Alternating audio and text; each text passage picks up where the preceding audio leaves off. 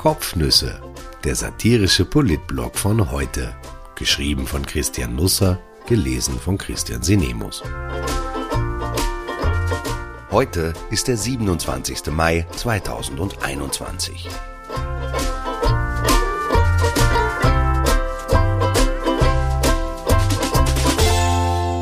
Die Luftschlösser. Kanzler gegen Gesundheitsminister. Das verwirrende Duell der Ego-Shooter.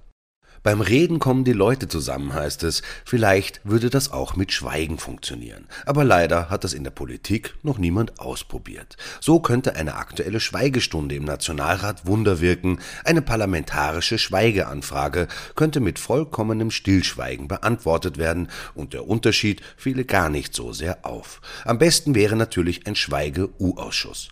Zeugen, die nicht aussagen wollen, werden nicht beschimpft, sondern man zieht den Hut vor ihnen. So ein Fall würde natürlich auch nie vor Gericht landen. Man könnte viel Zeit sparen, die man gut in Schweigen investieren könnte vor gut 25 Jahren durfte ich ein Interview mit Harald Schmidt führen. Ich flog extra nach Köln, kam wegen eines Staus auf der Autobahn eine Stunde zu spät ins Domcafé. Schmidt verlor kein Wort darüber. Wir gingen zum WDR in der Nähe. Er moderierte dort eine etwas einfältige Quizshow, nicht gedacht für die Geschichtsbücher. Wir beide breiteten den Mantel des Schweigens darüber. Schmidt war damals noch mittelbekannt, aber sein Mundwerk und seine Schlagwertigkeit waren mir aufgefallen. Also fragte ich ihn, warum er keine Talkshow moderiere. Seine Replik, weil mich die Antworten der Gäste nicht interessieren. Man muss sagen, dass sich Schmidt in der Folge leicht umorientiert hat. Er führte mit Unterbrechungen 19 Jahre lang durch eine sehr unterhaltsame Late-Night-Show. Mir aber blieb der Satz im Gedächtnis haften, denn vielleicht liegt darin einer der Gründe verborgen, warum die Politik heute so ist, wie sie ist. Keiner hört dem anderen mehr zu, weil ihn die Antworten des Gegenübers nicht interessieren. Wir durften das dieser Tage miterleben, als der Kanzler und der Gesundheitsminister aneinander vorbeiredeten, ehe sich heraus herausstellte, dass beide das Gleiche wollen, vielleicht aber auch nicht. Wie alle großen Missverständnisse begann auch dieses große Missverständnis mit einem kleinen Missverständnis. Am letzten Mittwoch musste die Regierungsspitze zur aktuellen Stunde ins Parlament, die da noch nicht aktuelle Schweigestunde hieß. Die Neos wollten Details über den wirtschaftlichen Neustart nach der Pandemie erfahren. Es blieben grobe Schürfarbeiten. Nach einem schnellen Ministerrat traf sich um etwa 10.30 Uhr eine kleine Runde im Kanzleramt. Sechs Personen alles in allem. Neben Sebastian Kurz, Werner Kogler und Wolfgang Mückstein waren auch die drei Kabinettschefs zugegen. Es ging darum, weitere Lockerungen zu besprechen. Die aktuellen Öffnungsschritte galten da gerade einmal zehn Stunden. Der Beton unter ihren Füßen war noch feucht. An die Details der Unterredung herrschen unterschiedliche Erinnerungen. Wenn zwei Welten aufeinandertreffen, führt das nicht immer automatisch zur lustvollen Verschmelzung. Man kennt das von Raumschiff Enterprise. Ehe sich die Grünen wegbeamten, versprachen sie, am nächsten Tag ein Konzept für weitere Lockerungen zu liefern, und damit war das Missverständnis schon angerichtet. Denn wer hatte nun tatsächlich die Idee, was als nächstes geöffnet wird? Die ÖVP, die am Mittwoch Raum und Gedanken stellte, oder die Grünen, die am nächsten Tag tatsächlich einen Entwurf ins Kanzleramt schickten. Wohl beide oder keiner. An einem normalen Mittwoch hätten sich der Kanzler und der Vizekanzler einfach ausgesprochen. Die beiden nehmen jede Woche nach dem Ministerrat ein gemeinsames Mittagsmahl ein. Das aber fiel diesmal ins Wasser oder besser ins Schweizerhaus. Wir erinnern uns, es war der Tag der Öffnung und die Gelegenheit für allerlei Frohlockungen ergab sich damit automatisch. Der Öffnungsplan blieb dabei auf der Strecke. Über die Inhalte war eigentlich Stillschweigen vereinbart worden, aber ich habe ja schon eingangs erwähnt, dass es in der Politik selten vorkommt, dass nichts gesagt wird. Selbst in Fällen, in denen nichts gesagt wird, ist das so. Am nächsten Tag sagte der Kanzler dann tatsächlich nichts, außer vielleicht, dass er sich eine Lockerung bei der Maskenpflicht vorstellen könnte. Am Freitag fuhr er nach Tirol und sein Schweigen wurde auf eine erste Probe gestellt. Die Tiroler Schützen hatten nämlich einen offenen Brief verfasst, den sie kurz überreichten, und ich muss sagen, der Kanzler hat Glück gehabt, dass ihm nicht die Gewehrsalven um die Ohren pfiffen. Bei allem Verständnis zur Bekämpfung der Pandemie, schrieb Landeskommandant Major Thomas Saurer etwas säuerlich, sei der zwei Meter Abstand im Freien und die Maskenpflicht zu kritisieren. Das macht ein Ausrücken in militärischer Formation unmöglich, das Abfeuern von Ehrensalven ebenso. Schließlich stellt die Schutzmaske durch Sichtbeeinträchtigung und Ablenkung ein Sicherheitsrisiko dar. Man kann also unumwunden behaupten, die nächste Verordnung des Gesundheitsministers wird nicht in Verhandlungen erarbeitet, sondern sie wird herbeigeschossen. Wer kann es einem Kanzler in Not verdenken, dass er sich an Ort und Stelle dazu äußern musste, um nicht ein ähnliches Schicksal zu erleiden wie die Franzosen in der dritten Bergiselschlacht? Kurz sprach sich also im Angesicht der Bedrohung durch, wenn auch sichtbehinderte Tiroler Schützen für rasche Öffnungen aus, aber mit Augenmaß. Die Aussagen waren von einer gewissen Unerheblichkeit. In Tirol heute schaffte es die Botschaft nur in den Meldungsblock. Aber dann berichtete die Austria Presseagentur darüber und in Wien, wo man die Tiroler nicht nur akustisch nicht versteht, kam ein Grollen auf. Wolfgang Mückstein, der neue Andreas Hofer des Gesundheitsministeriums, witterte Hochverrat. In einem Interview mit der Kleinen Zeitung und dem Ö1 Morgenjournal unterstellte er dem Kanzler, Luftschlösser zu bauen, bezeichnete dessen Aussagen als entbehrlich und erweckte den Eindruck, neue Lockerungen mit großer Sorge zu sehen. Die Tiroler Schützen luden durch, obwohl sie immer noch schlecht sahen, aber das machte sie doppelt gefährlich.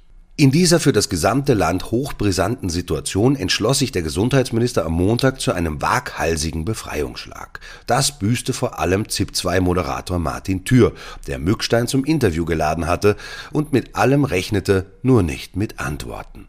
Der Gesundheitsminister aber legte überraschend den gesamten Öffnungsplan der Regierung offen, bestand darauf, dass er die kritisierten Luftschlösser selber gebaut hatte und unterbot den Kanzler in der Datierung der nächsten Öffnungsschritte um eine ganze Woche. Statt am 17. Juni soll es schon am 10. Juni losgehen. Thür suchte in seinen Unterlagen nach den Fragen, die Mückstein schon unaufgefordert beantwortet hatte. In Österreich wird immer mit den seltsamsten Ereignissen Geschichte geschrieben. Die Tiroler Schützen wussten nicht mehr, wohin sie schießen sollten. Es war ihnen nun ganz recht, sich auf eine Sichtbehinderung ausreden zu können. Die ZIP-2-Seher hatten dieses Glück nicht. Auf sie prallte Mückstein ungebremst. Eben noch galt der Minister als Rebell, der dem Kanzler in der Seeschlacht die Stirn geboten und zu Vorsicht gemahnt hatte. Nun gab er den Kapitän, der das Schiff aufs offene Meer hinaussteuerte. Man wusste nur nicht, ob es sich um die Titanic, die Bounty oder die Black Pearl handelte. Der Kanzler auch nicht. Er hatte zwei Stunden zuvor noch vom 17. Juni als Tag der Öffnung gesprochen. Nun aber dachte er sich, besser an Bord von irgendwas als ganz am Land zurückgelassen. Er versuchte sich zu erinnern, was er mit den Grünen ausgehandelt hatte und die Grünen, was sie mit dem Kanzler vereinbart hatten. Twitter hatte inzwischen zur Heiterkeit zurückgefunden. Hin und wieder vermisse ich die Zeiten, wo Clemens Martin Auer das Land ruhig und sicher durch die Krise geführt hat, schrieb Manfred Schmidt, Innenpolitiker bei ATV. Jetzt wird sich das Virus bald fürchten, dass es sich mit Österreich ansteckt, mengte ich mich ein. Wir hatten einen schönen Abend auf der Titanic oder Bounty oder Black Pearl. Es wird nicht der letzte in diesem Land gewesen sein, vermute ich, so wie ich die Politik kenne. Am Dienstag durfte ich Werner Kogler interviewen. Sein Büro und ich hatten uns gut ein Jahr lang nicht gesehen. Das Wiedersehen fiel herzlich aus. Ich muss anerkennen, es hat sich vieles zum Gleichen verbessert. Die Zeile aus Grünpflanzen, die als höflicher Raumteiler gedacht war, ist verschwunden. Vielleicht hat sich das Ensemble kollektiv samt Topf und Hydrokultur aus dem achten Stock geworfen. Der Vorteil von Gummibäumen ist ja, dass sie eine recht flexible Wirbelsäule haben. Einige Politiker haben ihre Karriere nicht ohne Grund in der Botanik begonnen.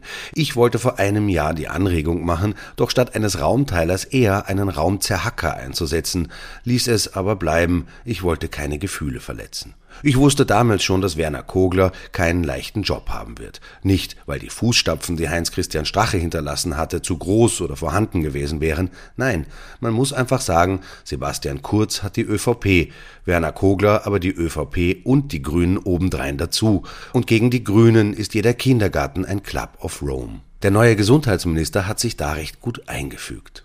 Kogler hat jetzt ein schickes Radl im Büro stehen. Im letzten Sommer hatte er sich vorgenommen, 10 Kilo abzunehmen. 5 Kilo sind schon weg. Das ist jetzt nicht nichts, aber auch nicht die Definition für eine Crash-Diät. Drei Schluck weniger Kernöl im Monat hätten dasselbe Ergebnis gebracht. Bis August sollen die 10 Kilo geschafft sein. Kogler hat eine Wette abgeschlossen, kann sich aber nicht mehr erinnern, mit wem und was der Einsatz war, oder er will es nicht sagen. Das Radl jedenfalls kann für den rasanten Gewichtsverlust nicht verantwortlich gemacht werden. Er habe es erst einmal benutzt, erzählte er mir, um vor dem Haus ein bisschen herumzukurven.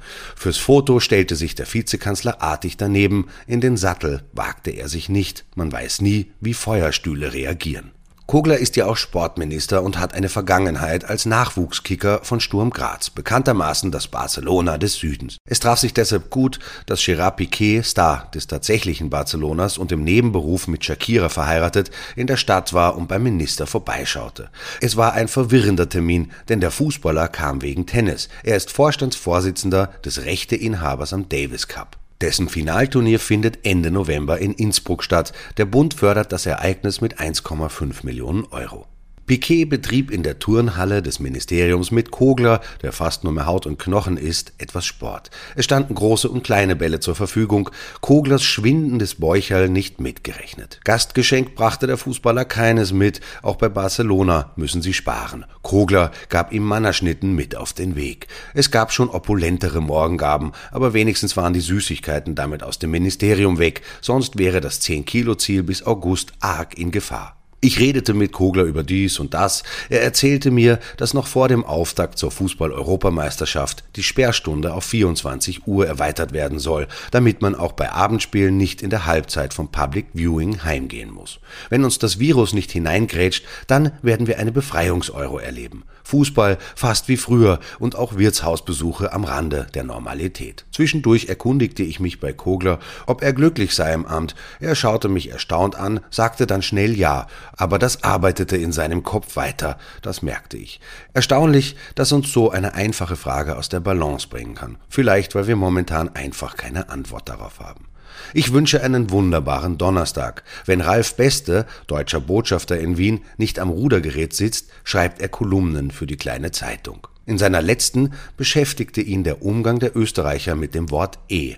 Das gäbe es auch in Deutschland, notiert Beste, aber nur als Füllwort. In Österreich habe er weitere Bedeutungen registriert. Ja, nein, vielleicht, natürlich, wirklich, wirklich nicht, unbedingt, bedingt, keinesfalls, notfalls, kommt darauf an, selbstverständlich, ausgeschlossen, egal, nebensächlich, zentral. Gnade Gott, wenn der einmal Euda entdeckt. Schweigen Sie wohl.